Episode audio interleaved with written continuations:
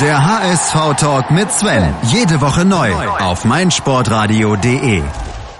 Moin, hallo und herzlich willkommen zum HSV-Talk auf meinsportradio.de.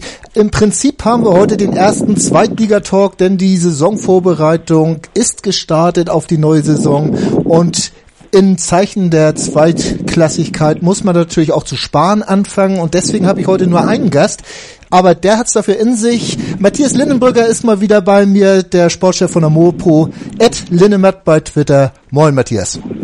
Ja, moin Sven, grüß dich. Vielen Dank für die Einladung. Auch gerne doch. Äh, ich habe zu danken für die Zusage. Du bist im WM-Stress, hast du mir erzählt. Ihr müsst momentan so richtig liefern und äh, die Spiele geben ja relativ wenig her. Macht das überhaupt Spaß? Ja, um ehrlich zu sein, sind wir da noch nicht so, äh, also ich zumindest, noch nicht so richtig im, im WM-Flow angekommen, äh, was natürlich auch damit zusammenhängt, dass äh, unsere Mannschaft äh, uns da so ein bisschen im Stich gelassen hat gegen Mexiko. Das war ja äh, ziemlich gruselig ähm, was es uns natürlich dann ein bisschen schwerer macht. Also wenn die gleich loslegen wie vor vier Jahren mit dem 4-0 gegen Portugal, dann ist natürlich sofort die Stimmung da und äh, alle haben äh, Lust und man merkt es auch in der Stadt. Ich habe auch das Gefühl, dass in der Stadt die Euphorie, äh, was jetzt die WM betrifft und die deutsche Nationalmannschaft, ähm, sogar noch hinten ansteht hinter der, hinter der Euphorie, die der HSV entfacht. Du bist ja ein Champion der Überleitung. Jetzt wollte ich gerade noch sagen, dass mir das ganz genauso geht. Also ich habe auch überhaupt noch keinen Bezug zur WM gefunden, ob das jetzt an Russland liegt oder woran auch immer, vielleicht auch an mir selbst. Äh, am Sport, der geboten wird, auch immer, wenn ich mal wieder reingucke, finde ich das nicht so doll, dass ich jetzt unbedingt dabei bleiben muss. Ich habe schon sehr oft wieder weggeschaltet im laufenden Fußballspiel.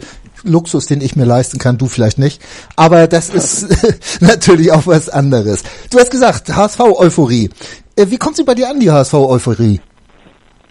Gewaltig, muss ich sagen. Ähm, also man hört das ja an allen Ecken und Enden. Ich habe da auch durchaus viele ähm, HSV-Anhänger in meinem Freundes- und Bekanntenkreis und äh, das ist ja eigentlich direkt nach dem Abstieg losgegangen schon. Äh, ich habe ja auch den Begriff Abstiegseuphorie mal gewählt, ähm, auch wenn der Begriff dem einen oder anderen gar nicht so gut gefallen hat. Zumindest gab es da die eine oder andere Zuschrift. Mhm. Aber äh, nichtsdestotrotz finde ich, ist sie spürbar ähm, trotz der, der schlimmen Geschehnisse äh, da äh, zum Ende des Gladbach-Spiels, ähm, hat dann ein bis zwei Tage nach der Trauer diese, diese Euphorie eingesetzt. Das sieht man ja an den äh, verkauften Dauerkarten, an den Eintritten von neuen Mitgliedern. Ähm, offenbar hat es ja sogar die Spieler äh, angesteckt, die sich dafür entschieden haben, beim HSV zu bleiben. Also ähm, etwas überraschend, aber doch ja auch irgendwie schön, mal den HSV wieder mit Euphorie in Verbindung setzen zu können.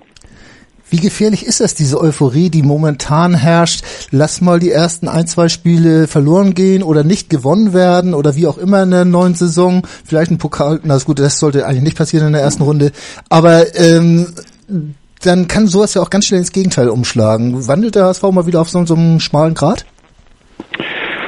Naja, also ich sehe die, ähm, ich sehe das jetzt eigentlich nicht als so große Gefahr an. Ähm, ich finde es, wie gesagt, eigentlich erfrischend, dass es so ist. Ähm, ich ich finde es schön, dass äh, nach so einem einschneidenden Erlebnis, Erlebnis wie dem ersten Abstieg in der Bundesliga-Geschichte äh, nicht nicht alles zusammenfällt. Ich meine, wir haben so viele Jahre äh, davor Angst gehabt, dass es passiert und so viele Jahre uns den Kopf darüber zerbrochen, was dann alles eintritt.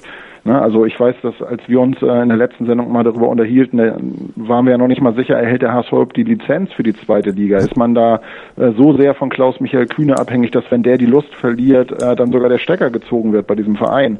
Und ähm, das ist ja alles nicht eingetreten. Man hat die Lizenz sogar ohne die Hilfe von äh, Kühne erhalten. Man scheint vernünftige Entscheidungen zu treffen. Ähm, von daher, ich sehe die Gefahr jetzt nicht, aber wir haben ja auch noch nicht mal ähm, mit der Vorbereitung so richtig begonnen. Also vielleicht kommt das ja noch, dann, äh, wenn der Spielplan draußen ist und das erste Spiel bei Erzgebirge Aue ansteht oder so, wer weiß. Ne? Man weiß das wirklich nicht und äh, dann kommt auf jeden Fall die große Muffe, denke ich mal, äh, weil man dann ja irgendwo nicht weiß, worauf man sich einlässt und ich bin da auch wirklich absolut gespannt, was da noch äh, auf uns zukommen wird, aber wir müssen es mal sehen. Äh, heute wollen wir über ein paar Sachen reden, die vielleicht schon greifbar sind. Spekulieren müssen wir natürlich auch noch.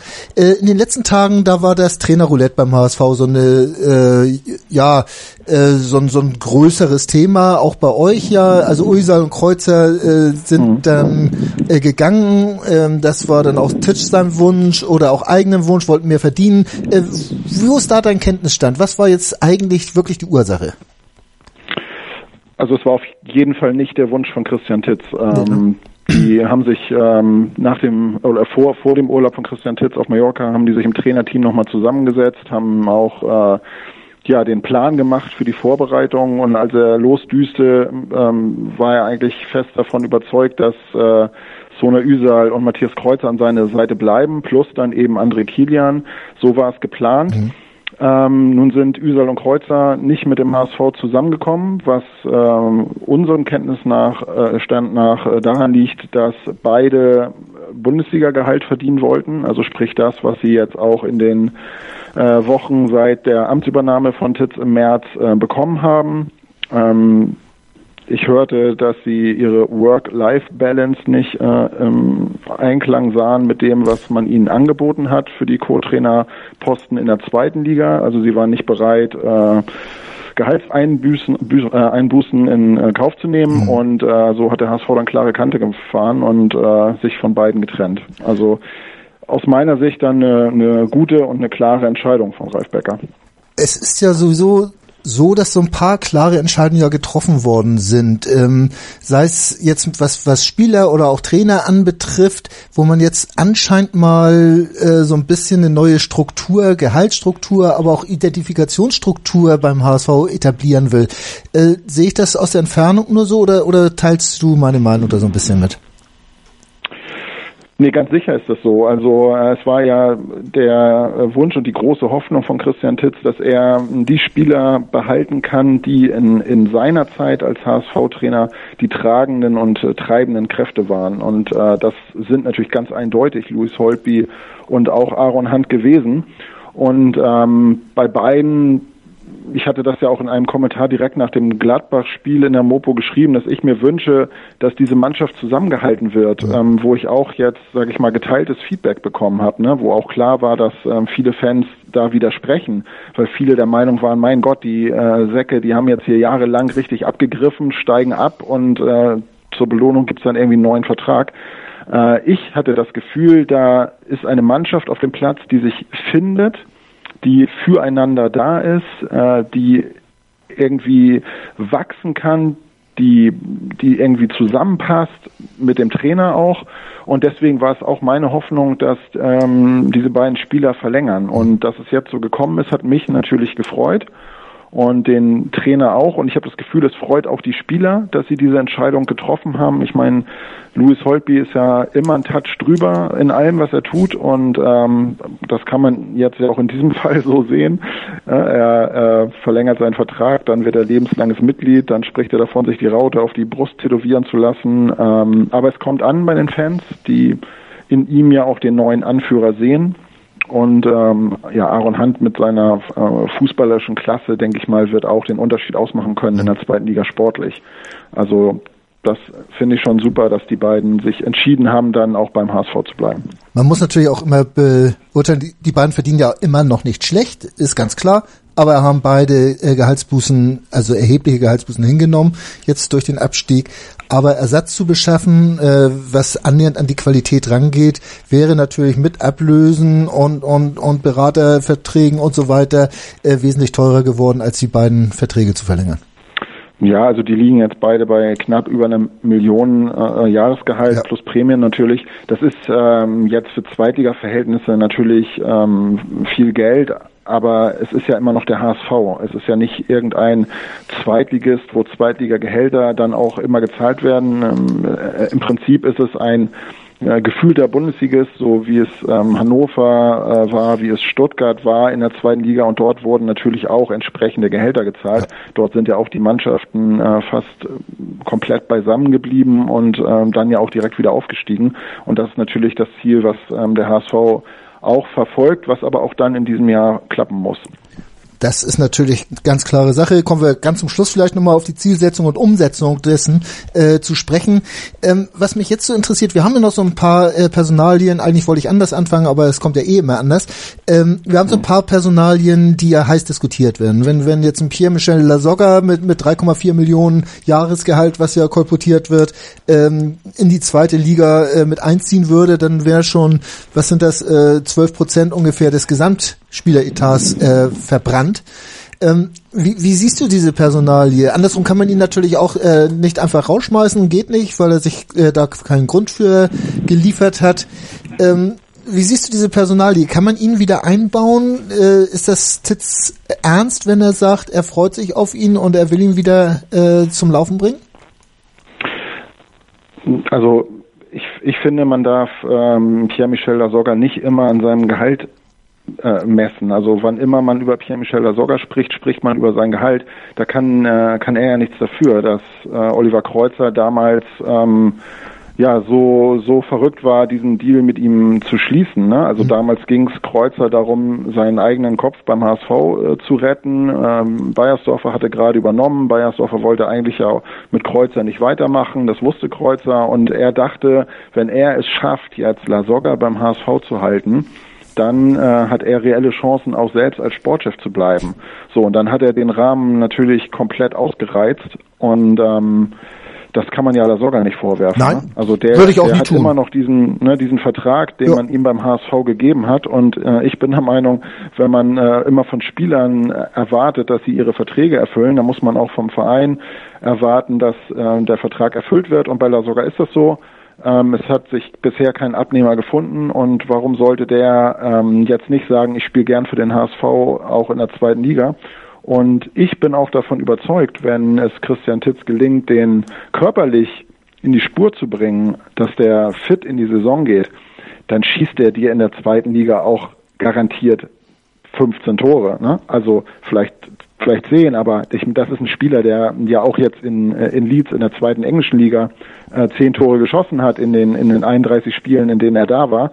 Von daher äh, ist das eine Quote, die man von ihm beim HSV auch erwarten darf. Und wann hatte der HSV zuletzt einen Stürmer, der wirklich auch auf eine entsprechende Toreanzahl gekommen ist? Also ich kann mich ja kaum erinnern. Ne? Waren das nicht mal Rutnefs und Son, die die zwölf Tore geschossen Genau, haben in ja. einer Saison? Das war Genau. so, wenn ich das jetzt so aus dem Kopf. du? Und der Ne? eine spielt nicht mehr und dann, ne, der eine hat seine Karriere schon beendet äh, und der andere hat mittlerweile irgendwie den äh, zweiten Verein schon danach. Also deswegen, wenn du fragst, kann man La Soga äh, wieder wieder integrieren, eingliedern, ja, warum denn nicht? Ja. Also der äh, ist ja mehrere Jahre in Hamburg gewesen, der kennt die Strukturen, der kennt den Verein. Aber er ist ja halt ein jetzt auch reiner Neuner, ne? Er ist halt ein reiner Neuner, da ist nicht viel mit Spielen und auch das Ja, aber, das doch, aber das ist doch super, dass das so ist. Also der HSV hatte ja so einen nicht. Ne? Ja. Und wenn man sich anguckt, wie Christian Titz Fußball spielen lassen will, ähm, also ich weiß noch, seine, seine erste Pressekonferenz äh, oder Presserunde hat er gesagt, wir müssen, äh, wenn wir unsere Angriffe abschließen, müssen wir mit vier Spielern im Strafraum sein, ne? wenn von links und rechts äh, sich, sich die Spieler durchsetzen. Ja. So, wo waren denn diese Spieler beim HSV sonst im Strafraum? Ähm, ich habe da selten einen gesehen. Und La Soga ist so einer, ja. Und wenn du dem, ich erinnere mich an seine beiden Tore gegen Werder, ne, und also wenn du den halt anspielst im Strafraum und er kommt zum Kopfball, er kommt zum Abschluss, dann ist er natürlich auch sehr kalt. Ähm, ich freue mich eigentlich drauf, dass der wieder da ist und wenn wir nochmal zum Gehalt zurückkommen, der verdient dreieinhalb Millionen oder 3,4 Millionen. Äh, der HSV hätte ja erstmal einen Stürmer kaufen müssen, der diese Qualitäten mitbringt. Und so hat Ralf Becker sicherlich auch gerechnet. Also verschenke ich jetzt La Soga an irgendeinen Verein und zahle ihm eine Abfindung, Abfindung noch obendrauf, damit sich das mit dem Gehalt irgendwie ausgleicht, weil der logischerweise nie wieder einen Verein findet, der ihm 3,4 Millionen zahlt. So, das wäre ja die Rechnung gewesen. Man gibt ihn ab, man zahlt eine Abfindung, hat der HSV ja auch oft genug gemacht. Ähm, und dann haben sie sich gedacht, nee, wir holen ihn zurück. Wir sehen sozusagen diese 3,4 Millionen, die wir da investieren, als Ablöse oder was auch immer, die man für einen anderen hätte zahlen müssen. Und wir versuchen das mit ihm, weil ich finde die sportliche Qualität, wir reden über die zweite Liga, die ist unumstritten. die muss er bringen. Bin ich bei dir soweit? Äh, Nachfrage, was passiert denn damit wieder ab? Der will ja jetzt anscheinend auch noch ein Jahr bleiben. Ähm, da sieht es natürlich dann so aus, dass der sich mit, mit La Soga dann streiten muss um den Platz oder siehst du die beiden sogar zusammen? Nee, ne? Also ich glaube nicht, dass Christian Titz sein, sein äh, Grundsystem, seine Idee vom Fußball ähm, in der zweiten Liga über den Haufen werfen wird. Also deswegen sehe ich eigentlich kein System mit zwei Spitzen. Nee. Ähm, ja, Fiete ist nach wie vor 18 Jahre alt, ist, ist äh, nach wie vor hoch veranlagt, aber ich weiß jetzt auch nicht, warum der sofort Stammspieler beim HSV sein sollte. So, also ich, wenn der, wenn er bleibt, was ähm, ja sein Wunsch ist und wonach es momentan auch aussieht, dann äh, soll er halt in die in die Konkurrenzsituation gehen mit den übrigen Stürmern. Lasorga ist ja nicht der einzige. Ähm, das wird ja eh spannend. Und dann kann Tizia anhand der Trainingsleistungen äh, sehen, wen er bringt. Und ich würde sagen, Lasorga tut es auch gut, wenn er weiß, er hat da einen im Nacken. Ähm, das wird auch ihn antreiben. Ne? Ja. Äh, bei Ab diese ganze Wechselgeschichte mit diesem mit diesem Bayern-Vertrag angeblich und die zwei Millionen Abschlöse, die da im Raum standen. Ähm, wie siehst du diese, diese ganze Geschichte? Wurde er da verrückt gemacht oder ist das ein ganz normales äh, Geschäftsgebaren, was da momentan vorgeht? Ja, ich glaube, dass bei Fiete ähm, die Entwicklung ja nicht zu seinen Gunsten äh, verlaufen ist in den vergangenen Monaten. Ähm, also er er kam ja hoch, hat dann sofort äh, die beiden Tore gemacht und ist super gehypt worden. Und äh, das war ja auch dann die Phase, äh, in der er das Angebot des HSV erhalten hat, bis, bis 2023 zu verlängern, ja, ja. auch mit zwei Millionen Euro Jahresgehalt äh, garantiert. Ne? Also vielleicht hätte er das auch machen sollen. Ähm, das war ja auch die Zeit, wo von allen großen europäischen Top-Clubs immer die Rede war. Und ja, es ist ja auch so, dass er Anfragen vorliegen hatte aus der Premier League und äh, auch aus Spanien. Ähm, da natürlich auch dann vom FC Bayern, die dann Angst hatten, dass da vielleicht ein großes Talent irgendwie ins Ausland äh, flöten geht. Und dann ist es ja bei Fiete auch ruhiger geworden. Er hat ja auch beim HSV zuletzt dann gar nicht mehr gespielt und das hat natürlich viele Gründe, ne? Abitur und was da nicht alles noch auf ihn eingeprasselt ist. Ich sehe den momentan nicht bei einem Bundesligisten äh, in der Startelf. Deswegen ist es, glaube ich, für seine Entwicklung gut, dass er nochmal ein Jahr in Hamburg bleibt. Ähm, ich hätte mir auch vorstellen können, dass die Bayern ihn vielleicht jetzt äh, verpflichten und dann nochmal verleihen für zwei Jahre oder so. Das wäre auch eine denkbare Alternative gewesen. Nur ist es leider so, dass er wohl im kommenden Sommer dann ablösefrei geht, was für den HSV wirtschaftlich natürlich äh, die ungünstigste äh, Lösung ist. Ja. Aber ich glaube, so wird es kommen. Ja. Befürchte ich auch und äh, andersrum vorwerfen kann man ihnen das nicht. Wenn die Bayern rufen, dann ist natürlich schwer zu widerstehen. Aber trotzdem so ein Schritt zu den Bayern, äh, du siehst ihn noch nicht mal als Stammspieler beim HSV, Schritt bei den Bayern, also wenn, dann wird das ja auch wirklich nur über eine Rückleihe oder Weiterverleihung äh, auch im nächsten Jahr wahrscheinlich erst äh, funktionieren, weil ich kann mir nicht vorstellen, dass Fiete jetzt in den einen Jahr zweite Liga so einen Schritt macht, dass er sich dann gleich äh, bei Bayern festspielen könnte. Ja, also glaube, dass man äh, mit Fiete Ab schon ein, ein Riesentalent, ein außergewöhnliches Talent hat. Ja. Ähm, ich habe den auch häufig im Training äh, gesehen, wo man dann einfach auch so an Kleinigkeiten erkennt, dass der, dass der ähm, etwas Besonderes hat, ne, im Vergleich jetzt äh, zu, zu anderen Spielern. Also die haben ja auch oft dann so Stürmertraining gemacht, wo dann wirklich nur die Offensivleute draußen waren und dann, wenn du ihn ähm, mit dem Rücken zum Tor anspielst und dann ist dann halt Annahme, Drehung, ist eine flüssige Bewegung. Ne? Also ja. der hat schon ähm, eine Qualität, die besonders ist und ich bin gespannt, jetzt wo ähm, ich sag mal, dieser ganze dieser ganze Druck, der auf ihm lastete, jetzt nicht nur fußballerisch, sondern auch schulisch und überhaupt diese Erwartungshaltung, ähm, die jetzt im Abstiegskampf auch mit ihm verknüpft war, das fällt ja alles jetzt von ihm ab.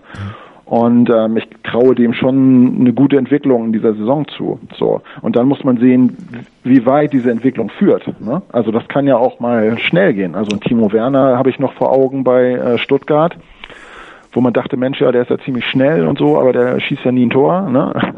Wenn der jetzt auch noch Tore schießen äh, könnte, hat mein Kollege von mir gesagt, als wir eine Sky-Konferenz gesehen haben, so und jetzt ist das äh, unsere Nummer neun da bei der Fußballweltmeisterschaft. Also und der Hauptgrund, warum die Deutschen nach Hause fahren.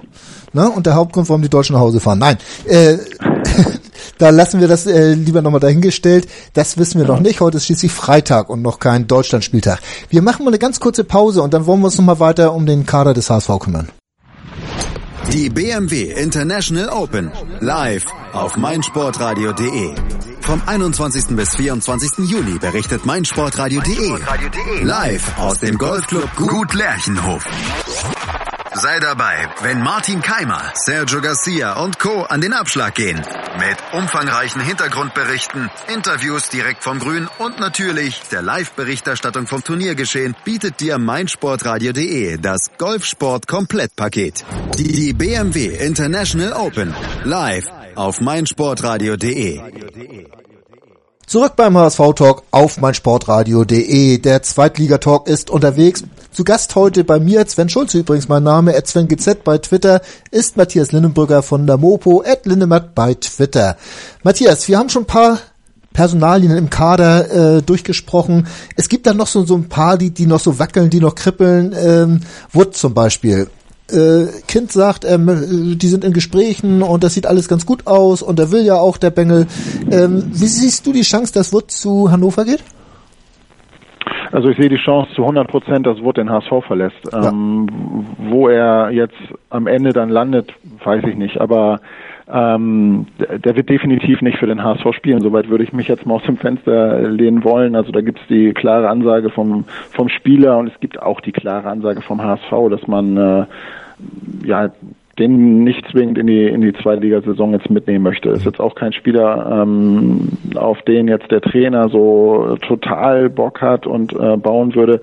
Von daher, ähm, ich glaube, der HSV, der wünscht sich eigentlich einen äh, Verkauf. Ne? Da ist Hannover jetzt momentan äh, noch nicht daran interessiert. Die wollen halt leihen mit Kaufoptionen und haben sich da ja auch ähm, schon klar positioniert, ähm, haben ja auch schon diesen typischen äh, Druck ausgeübt auf den HSV, der Spieler will zu uns. Ja. Ne? Also das ist ja auch eine Strategie, die der HSV ja auch äh, gerade in dieser Zeit äh, bei Hersdorfer ähm, Doll ja immer wieder gefahren hat. Also ähm, Gladbach ist auch nach wie vor an Wood interessiert. Also der wird einen Abnehmer finden und ähm, nicht mehr nicht mehr beim HSV auftribbeln. Aber er hat ja seinen Marktwert ganz schön in den Keller gefahren. Ähm, wenn man jetzt überlegt, er hatte, ich glaube für dreieinhalb ist er gekommen damals, wenn ich das jetzt noch so richtig im Kopf habe. Mhm. Äh, dann durch ja, diese durch diese Vertragsverlängerung äh, festgeschriebene Ablöse von acht Millionen. Äh, mhm. Wenn man dann nachher seinen aktuellen Marktwert, ich habe bei Transfermarkt mal nachgeguckt, da steht es so bei zwei Millionen. Ähm, ja. Wenn man das so ungefähr bekommt, also die Hälfte von dem, was man vor, wann war das, zwei Jahren bezahlt hat, äh, dann sieht das wahrscheinlich schon gar nicht so schlecht aus, ne?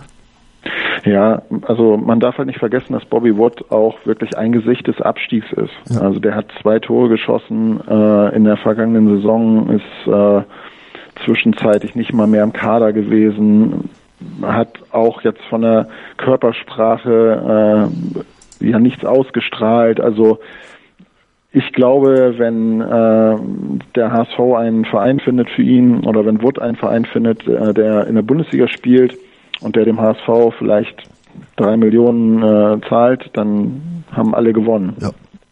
Die Frage ist bloß, ob Wood dann wieder auf sein Gehalt kommen würde, was er jetzt hat. Äh, ja, mit Sicherheit nicht. Also, ne? Und da, mit sich, mit da er ja aber auch nicht spielen will für den HSV, muss er dann wahrscheinlich in die für ihn saure Gurke beißen oder stark leistungsbezogen sich äh, bezahlen lassen.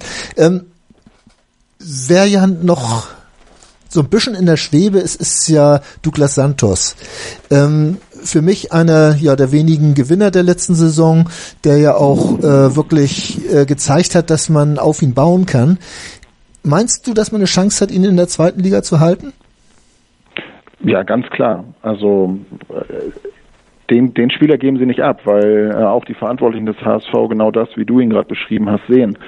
Ähm, ich erinnere mich an ein Gespräch mit äh, Frank Wettstein. Da lief die Saison noch. Ähm, da war noch nicht abzusehen, ob der HSV drin bleibt oder absteigt. Ähm, und dann habe ich auch äh, zu ihm gesagt, Mensch, äh, wie wollen Sie denn diese Spieler dann halten? Also er, er umriss dann schon die, die Pläne, ja. halt das Gerüst so zu halten dieser Mannschaft. Und dann habe ich gesagt, ja, aber ein Spieler wie Douglas Santos, den können Sie niemals halten. Und dann sagt, guckte Frank Wettstein mich an und sagte, also gerade den werden wir halten. Ähm, was daran liegt, dass sein Vertrag äh, für den HSV auch in der zweiten Liga bezahlbar ist, mhm. ne, im Vergleich zu anderen, ähm, dass er keine Klausel hat, äh, gehen zu dürfen, dass er langfristig gebunden ist und dass man halt ihn als absolute Säule auch sieht. Und äh, ich, ich war total happy, als er das erzählte, weil äh, ich eben auch äh, Douglas Santos für, für einen unglaublich starken Spieler auf dieser Position äh, halte. Ich glaube, dass der auch Top 5 in der Bundesliga spielen könnte. Ähm, deswegen ist das für den HSV natürlich eine Riesensache, ja. mit dem jetzt in die zweite Liga zu gehen. Also die Absprache mit Douglas Santos und dem HSV ist eindeutig. Er, wird beim HSV bleiben, es sei denn, es kommt ein Angebot eines internationalen Top-Clubs, das beide Seiten zufriedenstellt. Was bedeutet, jetzt müssten Vereine aus dieser Kategorie Champions League oberes Regal kommen und zweistelligen Millionenbetrag bieten. Ich kann mir nicht vorstellen, dass das passiert. Zumal er jetzt auch nicht auf dieser äh, WM-Bühne unterwegs ist äh, und die großen Clubs ja immer Spieler äh, brauchen, die irgendwie auch gerade total gehypt werden. Das ist ja bei Douglas wirklich nicht der Fall. Deswegen würde ich jetzt sicher sein, dass der beim HSV bleibt. Hört sich gut an. Bin ich mal gespannt, ob das dann äh, äh, auch so eintritt. Äh, du sagst gerade WM-Bühne. Zwei Leute haben wir, oder drei sind ja da auf der WM-Bühne vom HSV, Kostic, Ekdal und Sakai. Ähm, wie siehst du es bei den beiden Erstgenannten, Kostic und Ekdal? Schaffen sie es, sich anzubieten, dass die einen neuen Vertrag finden oder siehst du die beiden auch noch beim HSV? Also die beiden sehe ich definitiv nicht beim HSV. Nee. Ähm, ich äh, glaube auch, dass es da gar nicht so darauf ankommt, wie die sich jetzt bei der WM präsentieren. Also Ekdal ähm, hat ja Startelf gespielt, erstes Spiel, ob er ähm, dann gegen Deutschland spielt spielt. Davon ist ja auch ganz schwer auszugehen. Er ist ja in dieser Mannschaft irgendwie gesetzt auf der Position. Der Trainer äh, vertraut ihm. Ähm, da gehe ich davon aus, dass der einen Verein äh, in Italien wiederfinden wird. Man kennt ihn in, in Italien und ähm, gut, wir haben jetzt ja auch kürzlich mit Ekdal gesprochen über seine Zukunft. Ähm, das eine war eine, eine, Presserunde, die er da gegeben hat, wo äh, Zitate von ihm dann hier bei uns in Hamburg landeten, die irgendwie darauf schließen ließen, dass er schon abgeschlossen hat mit dem Kapitel HSV. Das haben wir dann auch so beschrieben. Dann hat sich Ekdal ähm, von sich aus bei uns gemeldet und hat gesagt, er würde das gerne äh, richtig stellen, ähm, weil es ähm, ja nur Fragmente von dem, was er gesagt hat, hier angekommen waren. Da haben wir das Interview mit ihm gemacht. Äh, aber auch in diesem Interview ist jetzt ähm, ja deutlich geworden, dass er seinen Vertrag beim HSV zwar respektiert, aber dass er sich nach der WM dann mit den Verantwortlichen hinsetzen möchte und äh, besprechen will, ja, wohin die Reise äh, führt, um ja. ehrlich zu sein, hat Christian Titz ja schon seinen Nachfolger verpflichtet. Genau. Mit, äh, mit Christoph, Christoph Moritz. Von daher ähm, wird Ekdal definitiv gehen. So und bei Kostic, ja, der geht nicht in die zweite Liga. So, Punkt. Hat er in Stuttgart nicht ne? gemacht, wird er auch in Hamburg nicht machen. Nein, das wird er nicht machen. Also und auch der wird äh, ja einen Verein finden, wo er mit Sicherheit in irgendeiner Art und Weise Abstriche auch selbst machen muss. Aber auch da ist es ja nicht so, dass der HSV jetzt äh, darauf pocht, dass er bleibt oder so, sondern da ist man ja auch daran interessiert, ihn abzugeben. Ja. Ähm, dann ging ja immer noch so das Gerücht, dass alle Welt hinter Tatsuya Ito hinterher ist. Ähm, gehst du bei dem Gerücht mit oder haben wir den noch ein Jahr bei uns? Ja, mindestens ein Jahr, ne? Also ah ja, Vertrag hat er noch. Spieler, ja, der hat Vertrag bis 2021. Genau. Ähm, den hat, äh, war die beste Aktion von Jens Todd in seiner Sportchefzeit beim HSV. Er hat den Vertrag mit Ito zu einem Zeitpunkt verlängert, wo man absehen konnte, dass der große Qualitäten hat und äh, wo er aber noch nicht so gehypt war, dass alle darauf angesprungen sind. Ja. Also genau zum richtigen Zeitpunkt und im Übrigen ohne Ausstiegsklausel. Ähm, von daher, ja, absoluter Tippspieler. Ähm, der bleibt definitiv beim HSV. Dann haben wir im Prinzip diese alte Mannschaft äh, fast eins zu eins zusammen. Also jetzt mal Kostic als Stammspieler mal rausgerechnet. Aber ansonsten äh, sind ja die, die unter äh, Titz gespielt haben, wirklich noch dabei. Und dann mit, mit Bates, Moritz und Winsheimer äh, noch ergänzt. Äh, Papadopoulos weiß man natürlich auch noch nicht, was wird. Äh, hast du da irgendwo eine Tendenz? Also ich gehe davon aus, dass er den HSV verlassen wird. Ähm, klar, er hat gesagt, er könnte sich auch vorstellen, für den HSV zu spielen, aber ähnlich ähm, wie bei, bei Ekdal und Kostic, auch bei Papadopoulos ist es, glaube ich, so, dass jetzt die HSV-Verantwortlichen gar nicht so dahinterher sind, ja. ähm, dass, dass der bleibt. Und äh, auch, dass er jetzt bis zum 2. Juli Sonderurlaub bekommen hat, ist ja überraschend. Ähm, also ich gehe davon aus, ja auch um äh, ihn um mit einem neuen Verein oder mit neuen Vereinen zu verhandeln, weil es gibt eigentlich keinen Grund für diesen Sonderurlaub. Er hat äh, keine Länderspiele absolviert, anders als ähm, Mavrei zum Beispiel und Wood. Äh, und trotzdem hat er diese, diese Urlaubsverlängerung bekommen. Ne? Also für mich ein klares Zeichen auch, dass ja, die Zeit nutzen soll, um sich einen neuen Verein zu suchen. Schade finde ich das ja auch, dass das äh, Halilovic bei uns nicht spielen will. Ich hätte es mir irgendwo gewünscht, den bei uns nochmal zu sehen, äh, weil ich mir nicht vorstellen kann, dass er äh, den Verein nicht weiterbringen kann. Also eigentlich müsste mhm. er doch die Klasse haben beim entsprechenden Trainer und Position, dass er äh, was was bewirken kann. Oder liege ich da falsch? Nee, aber es ist äh, es ist verrückt, ähm, dass Alen Halilovic hier also wirklich bei einem ganz großen Teil der HSV-Fans so wohl gelitten ist. Ne? Also ja. äh, wir haben auch ja kürzlich äh, online eine Umfrage gemacht. Ähm, würden Sie sich wünschen, dass er eine zweite Chance erhält, nachdem Sergei Barbares bei uns äh, ja das angestoßen hatte? Und das war überwältigend. Ne? Also ich glaube 88 Prozent oder so äh, haben sich dafür ausgesprochen, dass der eine zweite Chance beim HSV bekommen soll. Und äh, jetzt dann haben wir danach nochmal gefragt, auf welchen äh, neuen oder Rückkehrer freuen sie sich am meisten. Und auch da war 35 Prozent Halilovic. Also die, äh, die Fans haben, sehen irgendwas in ihm, äh, was er bisher beim HSV nicht zeigen konnte. Ähm, leider ist aber auch äh, ja, das Kapitel Halilovic und HSV beendet. Der will halt auf gar keinen Fall nach Hamburg zurück. So, und ähm, auch Christian Titz bedauert das ja. Der hätte, äh, hat er uns gesagt, auch wirklich gerne mal den selbst gesehen, welche Qualitäten er mitbringt, zumal der HSV ja auf der Position eigentlich auch noch nach wie vor sucht. Ne? Also wenn man ihn jetzt äh, mal so auf der Außenposition äh, vorn verortet. Ich hätte ihn auch gern nochmal gesehen, aber der Spieler sperrt sich da halt total dann soll man ihn auch gehen lassen. Zwingen sollte man keinen hier zu spielen. Ähm, das genau. sehe ich auch so. Ähm, wo siehst du noch am meisten Bedarf im, im Kader momentan beim HSV? Äh, wo glaubst du, ist noch die Lücke da? Also wenn wir mal davon ausgehen, dass auch ein Pollersbeck bleibt, dann ist das im Tor mhm. relativ sicher alles. Ähm, wo, wo siehst du die Position? Ähm, tatsächlich offensiv Außenbahn. Ähm, finde ich, muss der HSV noch aktiv werden. Also wenn man die Mannschaft mal durchgeht, äh, das klingt ja für, für einen Zweitligisten wirklich äh, ziemlich stark. Also Pollersbeck im Tor, dann eine Viererkette mit Sakai rechts und äh, Douglas Santos links, in der Mitte Jung, Van Drongelen, äh, vielleicht Bates. Ja. Also das ist ja schon mal ziemlich stark. Davor hat man dann mit Moritz und Steinmann zwei Spieler, dann Holtby Hand davor, ganz vorne Lasogga äh, oder Fiete Arp. Ähm, so, und dann sind wir auf den Außenbahnen, eine besetzt Ito und auf der anderen, ja, sehe ich momentan halt irgendwie Jatta, mhm. wenn ich jetzt meine Startelf mal aufmalen sollte.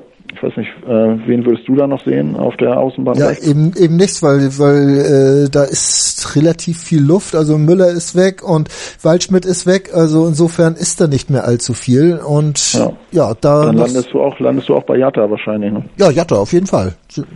So, und dann. Würde mich auch nicht äh, weiter stören, ne? Also ich würde ihn gerne dann, häufiger mal sehen. Also hätte ich Lust drauf.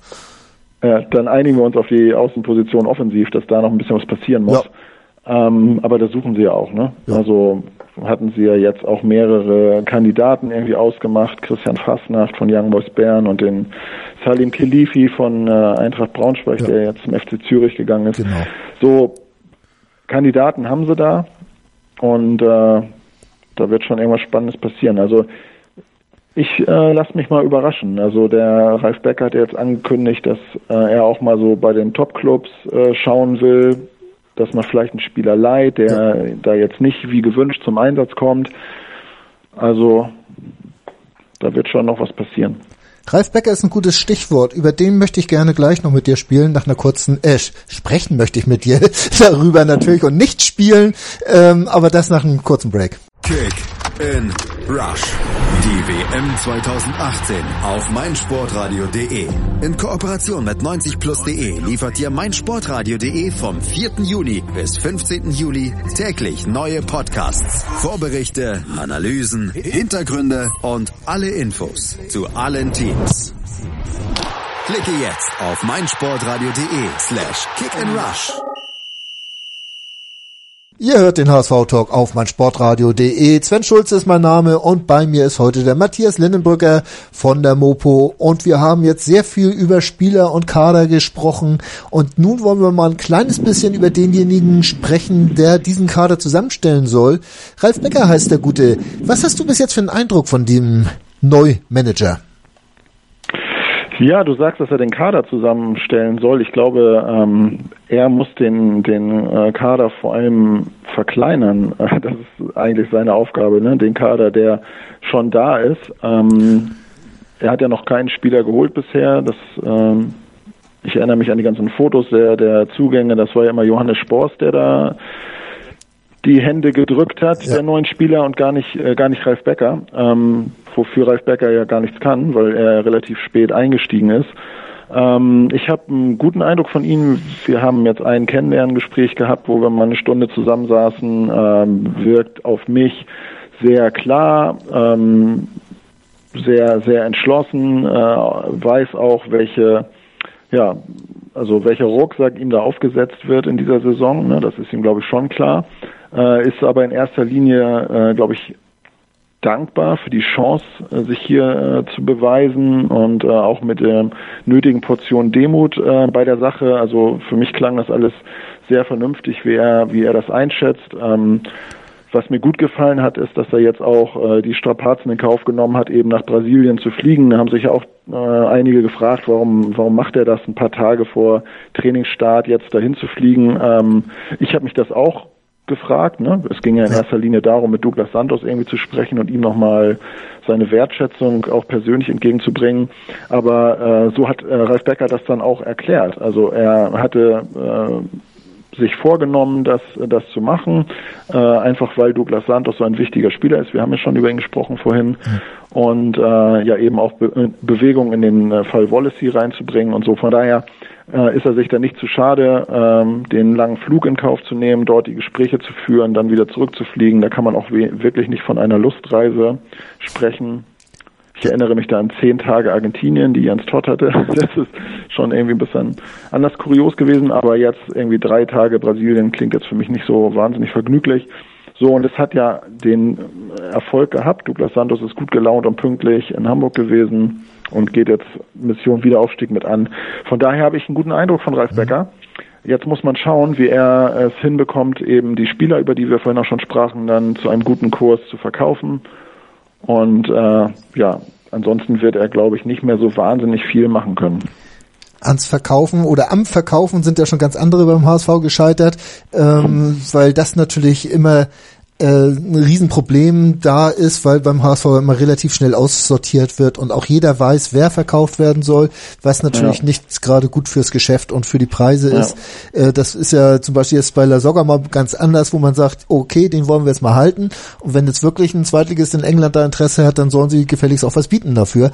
Ähm, so sieht das aus. Sieht jetzt ein bisschen anders aus, aber andersrum bei diesen äh, Kandidaten, die wir schon angesprochen haben, da weiß, glaube ich, ganz Fußball, Deutschland bis Europa, dass die auf dem Markt sind, ein ein Ekdal Kostic und so weiter und so fort.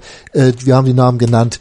Äh, da wird es wohl kein überraschen, wenn da irgendwelche Angebote äh, oder oder wenn der Verein auf Angebote wartet.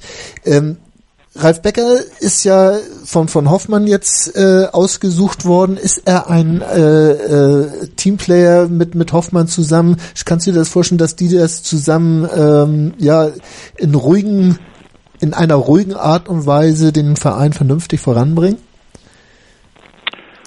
Also ich hoffe das sehr. Ähm, der HSV braucht ja ganz, ganz dringend eine, eine stabile, starke, klare Führung. Ähm, die hat es einfach viel, viel zu lange nicht gegeben und das ist ja auch eigentlich der Grund, der Hauptgrund für diesen äh, schleichenden Niedergang, den der äh, Verein vollzogen hat in den vergangenen Jahren. Äh, man kann von Bernd Hoffmann halten, was man will, aber er ist äh, klar, er packt an, er trifft Entscheidungen und äh, ja, macht das auch mit aller Konsequenz und Deutlichkeit. Ähm, er hat sich für Ralf Becker dann letztlich entschieden, er hat die Gespräche mit ihm geführt. Ähm, ich habe den Eindruck, dass es gut zusammenpasst, ähm, aber das muss man dann auf die Probe stellen. Ne? Dafür ist es jetzt vielleicht auch noch ein bisschen zu früh, da da eine, eine Zwischenbilanz zu ziehen. Das denke ich mir auch und das ist auch, wäre schon sehr viel Spekulation da drin. Aber was ich ja sehr viel interessanter finde zu spekulieren, ist, ob äh, Anfang 2019 Bernd Hoffmann noch der Vorstandsvorsitzende des HSV ist oder ob er jetzt wirkt tatsächlich einen Nachfolger für sich selbst sucht. Äh, wie siehst du das Ganze? Äh, spekuliert er darauf bleiben zu können oder, oder ist er jetzt wirklich ernsthaft darum besucht, jemanden zu finden, äh, dem er das zutraut, den HSV zu führen? Naja, das steht und fällt mit dem sportlichen Erfolg. Also wenn sie jetzt eine erfolgreiche Saison spielen, in die Bundesliga zurückkehren, dann wird äh, Bernd Hoffmann ganz, ganz sicher Vorstandsvorsitzender des HSV bleiben. Das war, ähm, und das ist ja immer ein offenes Geheimnis gewesen, immer seine Intention. Also äh, ich habe ihn ja auch in all den Jahren äh, immer mal wieder getroffen ja. und äh, also er ist keiner, der dann äh, ganz klar gesagt hat, das ist mein äh, Ziel, so will ich das machen, aber er hat für sich ja immer diesen Masterplan gehabt. Ähm, auf, also ich Aufsichtsrat, äh, Rückkehr und dann dann Rückkehr auch äh, in den Vorstand. Ähm, und ich finde das schon spannend, welchen Weg er da gegangen ist. Also das wollte ich gerade äh, sagen. Das ist doch. Aber er hatte. Er hätte er ja auch richtig auf die Schnauze fallen können mit dem Weg, den er sich da ausgesucht hat, ne? Ja, klar. Also das war natürlich mit großen Risiken, Risiken für ihn verbunden, aber ähm, er hat es mit einer großen Überzeugung getan. Also ich glaube, seine seine erste Idee war mal einfach äh, ja die die entsprechenden Gremien zu überzeugen, ihn mal als Aufsichtsratskandidaten da vorzuschlagen und dann eben äh, über normales Aufsichtsratsmandat sich dann wieder in Position zu bringen. Das hat nicht geklappt. Dann äh, ja, hat er den unbequemen, schwierigen Weg gewählt, äh, als Präsident anzutreten. Aber ja, hat das ja auch mit einer Stringenz durchgezogen, die am Ende dann auch zum Wahlerfolg geführt hat. Ja, und kaum war er im Amt, hat er halt ähm, Entscheidungen getroffen so und sich positioniert. Und da ist es ihm ja auch völlig egal gewesen, ob alle sagen, siehst du, habe ich doch gesagt, nur das will er und so. Er hat es durchgezogen, er hat es ausgehalten und äh, nun ist er da, wo er hin wollte und jetzt äh, ja, liegt es an ihm zu gestalten und jetzt wird er am Erfolg gemessen. Und die ganze HSV-Anhängerschaft ist in puncto Hoffmann gespalten, weil einerseits trauen wir ihm sehr viel zu, andererseits äh, passt uns dieser Weg, den er gegangen ist, irgendwo nicht. Ja, aber nach, nach diesem ganzen Schnulli-Kurs in den vergangenen Jahren tut's es, glaube ich, auch echt gut, dass mal einer da ist, der, der anpackt, so, der irgendwie, ich sag ja, man kann sich an ihm reiben, äh, man kann ihn mögen oder nicht mögen und er, ist, er polarisiert ja auch, aber so ist das halt, ne? Also bei, bei einer Sache wie Fußball, die mit so viel Emotion und Leidenschaft begleitet wird, ähm, da reibt man sich dann eben an den entscheidenden äh, Positionen. Das, man reibt sich am Trainer, man reibt sich an einzelnen Spielern und in dem Fall reibt man sich dann eben auch am Vorstandsvorsitzenden. Ja. Aber abgerechnet wird dann eben äh, anhand der Ergebnisse so. Und wenn die stimmen, wenn der HSV eine gute Saison spielt, dann gibt es ja auch gar keinen Grund darüber nachzudenken, sich jetzt wieder jemand anders zu holen. Ne? Also in seiner ersten Zeit hat er ja eigentlich auch äh, gezeigt in der richtigen Kombination, dass er den Verein durchaus voranbringen kann. Das ist ja dann am Größenwahn letztendlich nur gescheitert, als dann der mit mit aller Macht und mit aller äh, mit mit unbedingtem Einsatz irgendwie der Erfolg erkauft werden sollte so und man nicht diesen normalen vernünftigen Aufbau mehr mehr hatte, wo er dann Spieler auf Pump gekauft hat. Äh, ja, das war in dem, in dem Moment vielleicht eine plausible Regelung, aber die hat dem HSV da natürlich im Nachhinein sehr geschadet. Ja. Muss man so sehen und wir müssen es sowieso abwarten, aber ich finde es interessant, wie klar du dich da positionierst und ihm dann auch unterstellst, dass er von vornherein diese Intention hatte. Gedenken tun wir es ja alle, sagen tut's nicht jeder. Finde ich gar nicht schlecht. Ähm, bei, bei, beim sportlichen Ziel und, und bei vernünftigen Aufbau, da äh, war ja vorhin äh, oder in den letzten Jahren immer nur der Name Bernhard Peters zu hören. Äh, wenn man jetzt über den Nachwuchs redet, der ja auch bisschen ja, den, den HSV jetzt auch ein bisschen nach vorne gebracht hat im Nachwuchsbereich. Ähm, diese, diese Diskrepanzen mit Ralf Becker, äh, war das so ein Sturm im Wasserglas oder ist da mehr dran?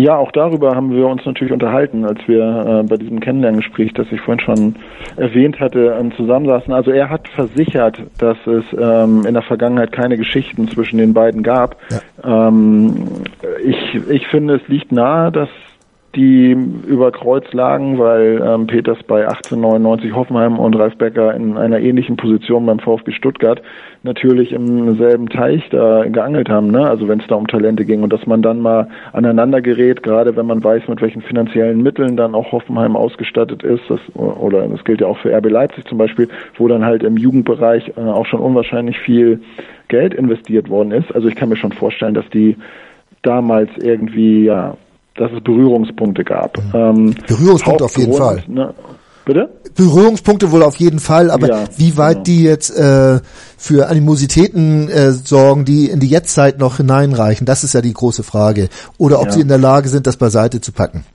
Okay, also der Hauptgrund dann unterm Strich, das, und das ist ja auch kein Geheimnis, ist äh, in der in der Phase der Suche nach einem Sportvorstand, wo Gespräche äh, gelaufen sind genau. mit verschiedenen Kandidaten und dann eben auch mit Ralf Becker, da hat dann eben Bernhard Peters auch selbst seinen Hut in den Ring geworfen, war dann ja auch ein Kandidat, der ja dann ähm, auch sein, seine Pläne dem Aufsichtsrat vorstellen durfte. Und dann äh, sieht Ralf Becker in ihm natürlich einen Konkurrenten um einen Posten. So. Ja. Und dass Ralf Becker dann äh, denkt, okay, wenn ich jetzt diesen Posten bekomme, ist es natürlich schwierig, mit dem zusammenzuarbeiten, der den auch haben wollte, der aber dann eigentlich unter mir angesiedelt ist. Ähm, das ist ja irgendwie auch nachvollziehbar. So, ich glaube, dass es für den HSV in dieser Konstellation die beste Lösung ist, die es jetzt gegeben hat. Ähm, Bernhard Peters bleibt beim HSV. Ich hätte das sehr bedauerlich gefunden, wenn er weggegangen wäre, weil er in den vier Jahren ja ähm, sehr, sehr viel aufgebaut hat. Auch sehr stur und ähm, hat sich auch viele äh, Gegner gemacht, auch im Verein ähm, hat da auch eine Linie, die er ganz klar verfolgt und nicht nach links und rechts guckt. Aber der Erfolg spricht ja für ihn. Ne? Also der HSV wird plötzlich wahrgenommen als äh, gute Adresse für Talente, als Verein, wo du aus dem eigenen Nachwuchs auch mal durchstechen kannst zu den Profis. Und das war vorher jahrelang nicht der Fall. Genau. Der HSV galt immer als, als Talentegrab. Und äh, wenn man irgendwie ein bisschen was drauf hatte als junger Spieler, dann hat der Berater gesagt, sieh zu, dass du hier wegkommst, weil hier wirst du nichts. Ja. Und das ist jetzt überhaupt nicht mehr so. Jetzt äh, gilt der HSV als Verein, der den Mut hat, junge Spieler zu entwickeln, auszubilden, reinzuwerfen, auch oben.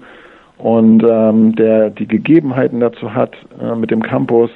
Und das ist natürlich alles der Verdienst in allererster Linie von Bernhard Peters. Und man muss ja auch oder kann ja auch über ihn sagen, was man will. Der HSV hat sehr viele, ich, ohne jemanden jetzt äh, beleidigen zu wollen, Weichspieler gehabt, die äh, sich auch immer so ein bisschen die ihr Fähnchen nach dem Wind gerichtet haben. Und Peters ist halt anders. Äh, von Anfang an stringent seinen Weg gehend, sehr viele Leute aus dem Weg geräumt dabei äh, und sich bestimmt nicht nur äh, Freunde gemacht oder auch sehr viele Feinde gemacht, aber äh, wie gesagt, äh, er geht seinen Weg, er glaubt an ihn und wenn er selbst nicht dran glaubt, wer soll es sonst machen, ne? Muss man ganz klar so ja, sagen. Also ich, ich habe den Eindruck von ihm, dass er wirklich für den HSV arbeitet. Ja. Dass er nicht, nicht sich selbst über den Verein stellt, ja. sondern äh, dass er mit, mit aller Überzeugung, die er hat, ähm, das für den Verein einsetzt. So. Und den Eindruck hatte ich in den vergangenen Jahren bei vielen Verantwortlichen des HSV nicht die sind halt gekommen und haben erstmal versucht, sich so im Licht des HSV zu, zu sonnen und ähm, naja, das ist bei Bernhard Peters nicht so. Der ist da irgendwie aus meiner Sicht äh, auch in der Außendarstellung eher uneitel. Ähm, ich kann das ja auch aus eigener Erfahrung irgendwie sagen. Es ist schwierig, den äh, mal ans Telefon zu kriegen und äh, mal das eine oder andere äh, gesteckt zu bekommen oder so. Deswegen tut mir das eigentlich auch echt für ihn leid dass ähm, er so dargestellt wird, dass er durch dieses Interview, was er gegeben hat, sich da so ähm, selbst positioniert hat und sich selbst so in den Vordergrund gerückt hat und so, weil wenn man das Interview eigentlich mal ja, äh, ich sage jetzt mal ein bisschen distanzierter durchliest, dann steht er einfach nur für eine Strategie, die er auch bei den Profis gerne umsetzen würde. So und dass es mit ihm dann am besten funktioniert, dass er diese Überzeugung hat, das ist ja auch nicht verwerflich ihm. Das kann man ihm eigentlich nicht vorwerfen. kann man nicht. Das Einzige, was ja auch den meisten aufgestoßen ist, war dieser Zeitpunkt vor dem Frankfurt-Spiel. Ähm, das war ein bisschen unglücklich gewählt, würde ich sagen. Um ja, das mal milde auszudrücken. Also Warum? Ich glaube nicht, dass er den Zeitpunkt, wann das Interview erscheint, dann festlegen kann. Wer weiß, wann es geführt wurde. Ne? Also ich weiß es jetzt nicht, ob das am Tag vorher tatsächlich geführt wurde. Vielleicht ist es ja auch schon Anfang der Woche oder wann auch immer geführt worden. Äh, aber ja, warum? Was ist an dem Zeitpunkt so schlimm? Also die haben ein Spiel gehabt in Frankfurt, aber äh, wer glaubt denn, dass es jetzt irgendeinen Spieler des HSV beeinflusst, ob Bernhard Peters irgendein Interview gibt? Also das werden die im Ich glaube, das hat eher das lesen. gesamte Umfeld ne? beeinflusst. Äh, die ganzen Fans und Anhänger oder so, die sich äh, noch auf, an diesen letzten Strohhalm Frankfurt geklammert haben und dann kommt der Peters mit diesem Interview daher und dann geht das Spiel verloren. Und diese ganze Zusammenwirkung war sehr unglücklich. Das ja, meine ich jetzt mit aber diesem Zeitpunkt. Die, die Fans standen ja nicht auf dem Platz und die haben ja auch den HSV nicht weniger, Nein? nicht weniger nach vorn gebrüllt, als ähm, wenn sie es ohne, als es ohne Interview von Bernhard Peters gewesen wäre. Und, und ja, also ich glaube, dass, man sich das da so ein bisschen, äh, dass man sich das da so ein bisschen irgendwie, dass man das zusammenrührt und äh, vielleicht als Grund dann hernimmt, warum das da in Frankfurt Nein, das, das, so war es auch von aber, mir nicht gemeint. Das war von mir nicht ja. gemeint. Ich meine, nee, äh, von dir nicht, aber so. Äh, um, umgekehrt ist ähm, natürlich, hätte der HSV in Frankfurt gewonnen, dann wäre dieses Interview äh, scheißegal gewesen, auf Deutsch gesagt. Ja. Ne? Ja, und so. Und wäre das Ito-Tor nicht zurückgepfiffen worden, ne, dann ja, hätten wir auch gewonnen. Jetzt machen wir noch ein paar Wehrs und Hättes dazu und dann äh, haben wir noch zwei Stunden vollgekriegt an Sendung. Äh, nein, einen Namen möchte ich, äh, wenn es um Vorstand, müssen wir noch mal kurz sprechen, auch wenn er schon gefallen ist. Frank Wettstein, ja. ähm, Lizenz ohne Auflagen. Du hast es vorhin auch gesagt, kein Geld von Kühne in dieser Zeit jetzt, natürlich auch über Kredite abgesichert, äh, haben wir mhm. alles gehört.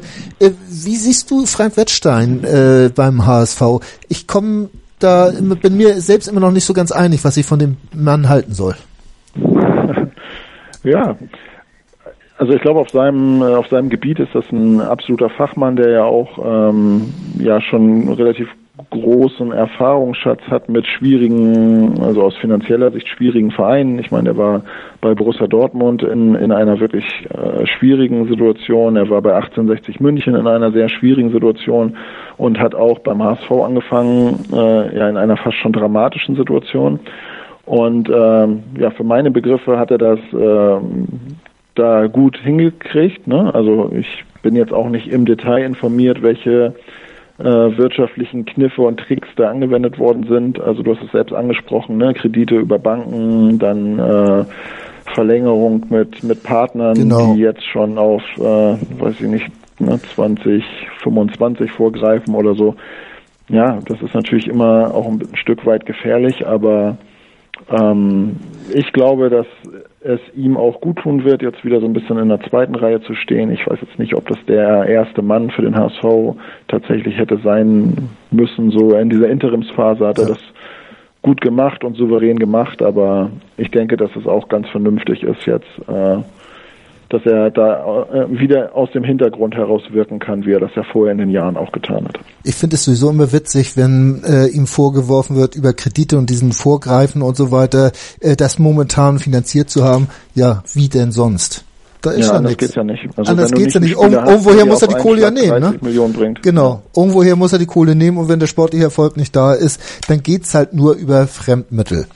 Ähm, Absolut.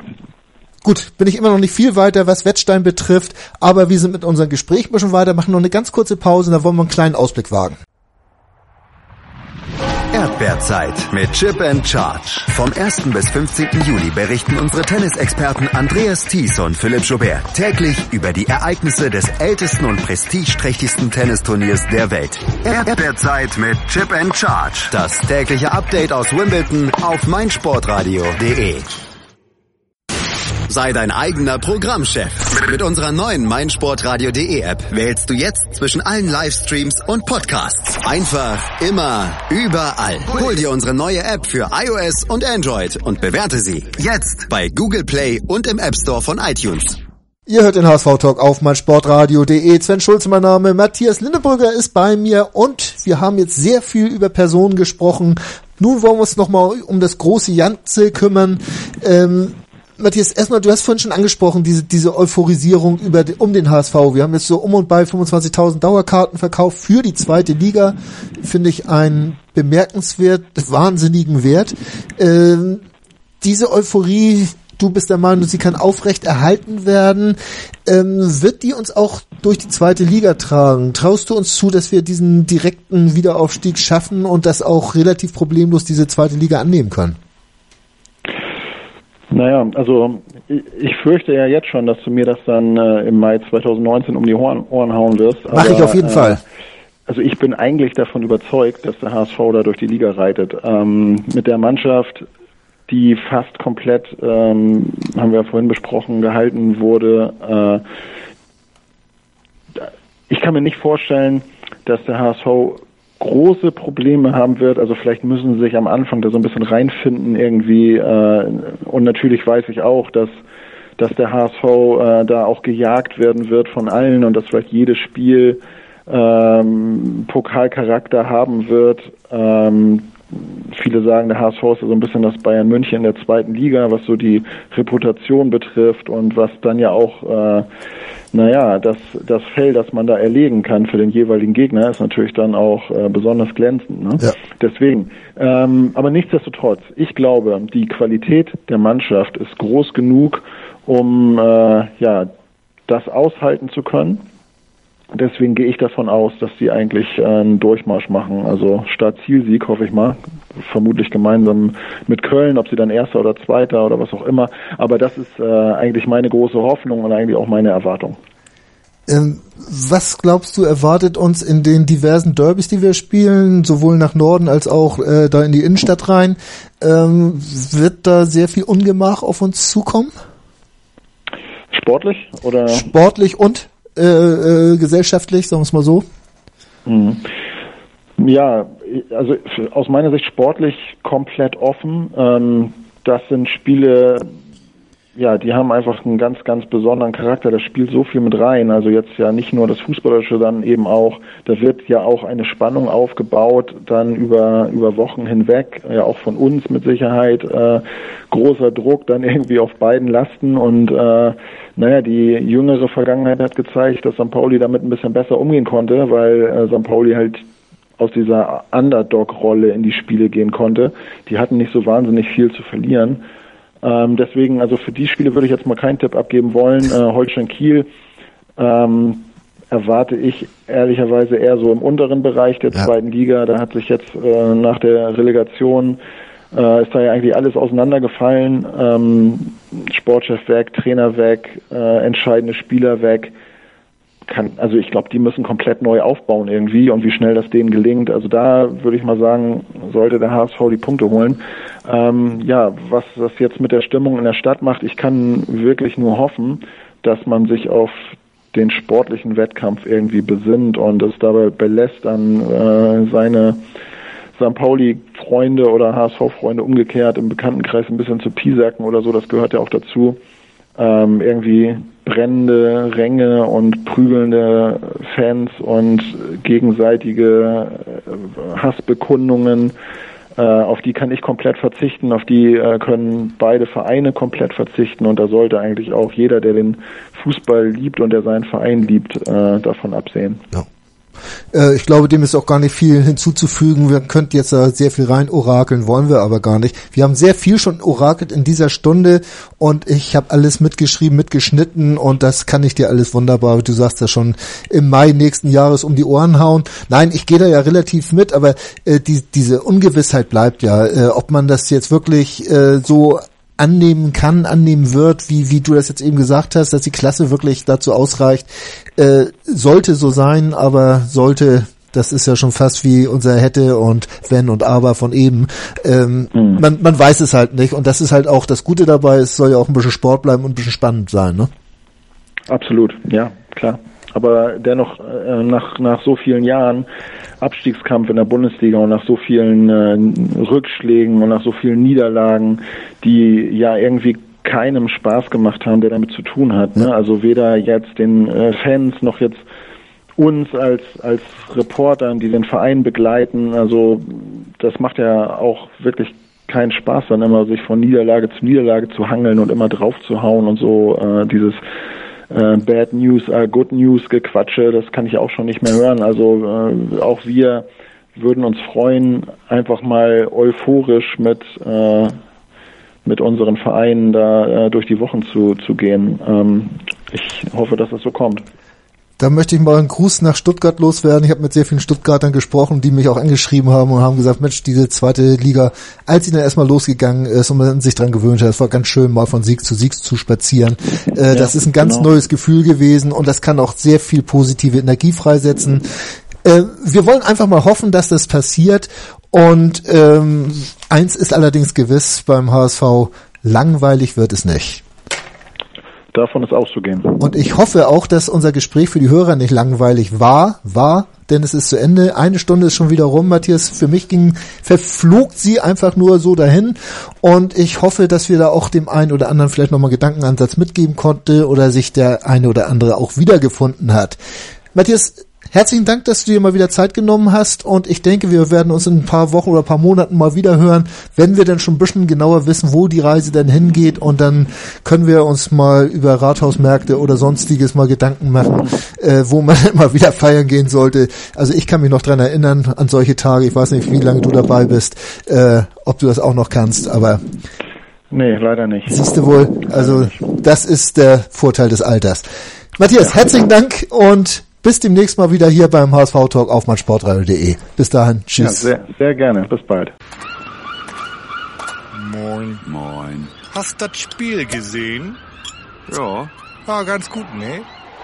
Der HSV-Talk mit Sven. Ganz provokant gefragt, mit Adler werden wir abgeschieden? Analysen. Ich sehe das durchaus positiv. Hintergründe. Mit dieser Ausgliederung unterwirft sich die Fußball AG dem Aktienrecht. Und offene Worte. Das war einfach nicht schön. Ich will sowas nie wiedersehen. Der, der HSV-Talk. Jede Woche neu. Auch als Podcast erhältlich. Auf meinsportradio.de.